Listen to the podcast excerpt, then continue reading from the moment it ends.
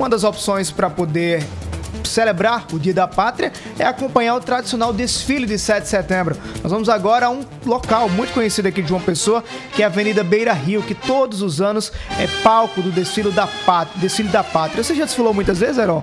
No 7 de setembro, Não. na escola? Nenhuma vez. Eu desfilei, viu, quando era criança, pra ganhar ponto. E também pra. Era criança, né? Tinha. Ah, você vai e ganha ponto. Aí a gente acabava desfilando, às vezes desfilava com a farda, então fantasiada. Mas eu enfim, acho interessante era a um gente momento, cultivar né? esse sentimento Tem de amor manter, à nação, é. de identidade nacional. Independente de governo. Não, porque é o país, né? Tem o gente que, passa, o tem gente fica. que só, só, só faz a, o desfile em alusão ao governo, não é ao país. Mas nós vamos agora, Avenida Duarte da Silveira, acionar o repórter Albemar Santos. Albemar, tudo pronto para o desfile amanhã de 7 de setembro em João Pessoa? Boa, noite. Boa noite, Albemar Santos. Na hora H, vai lá, Albemar.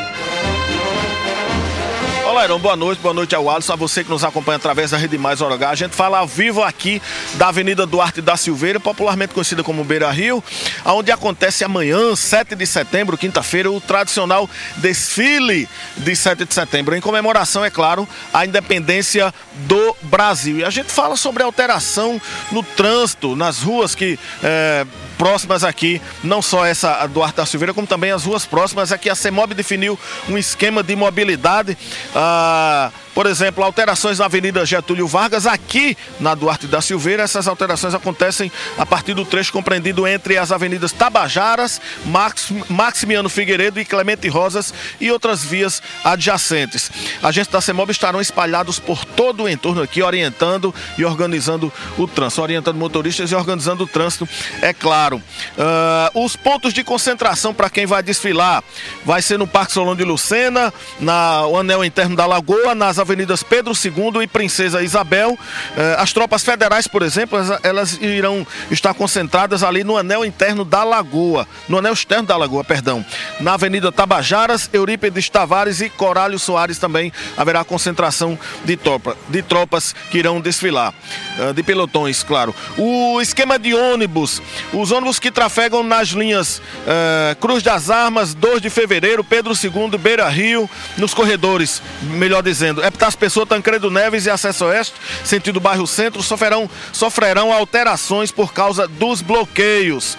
A mudança de rota nos ônibus acontece das 6 da manhã até o término do desfile. Os ônibus urbanos que circulam no sentido bairro Centro irão passar pela Lagoa, pela Avenida Almirante Barroso até o terminal de integração do Varadouro. Todas as linhas eh, também passarão no sentido eh, em direção ao terminal de integração do Varadouro. A Polícia Militar também divulgou o esquema de segurança. Cerca de 350 policiais estarão não só aqui na Duarte da Silveira, como também em todo o entorno ah, aqui do desfile, nas avenidas próximas, com cavalaria, com policiamento a pé, enfim, com várias ah, modalidades de policiamento para dar segurança ao desfile. Não só aqueles militares que irão desfilar, mas como também os que estão trabalhando, prestando segurança aqui ao desfile, realizando também abordagens, enfim, etc.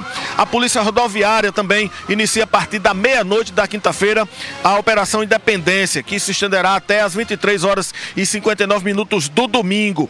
É, embriaguez ao volante, excesso de velocidade e ultrapassagem proibidas serão o, o, a- assim, as- o, o foco, vai ser o foco dessa operação da Polícia Rodoviária Federal. Documentação, claro, e condições de veículos também serão averiguadas.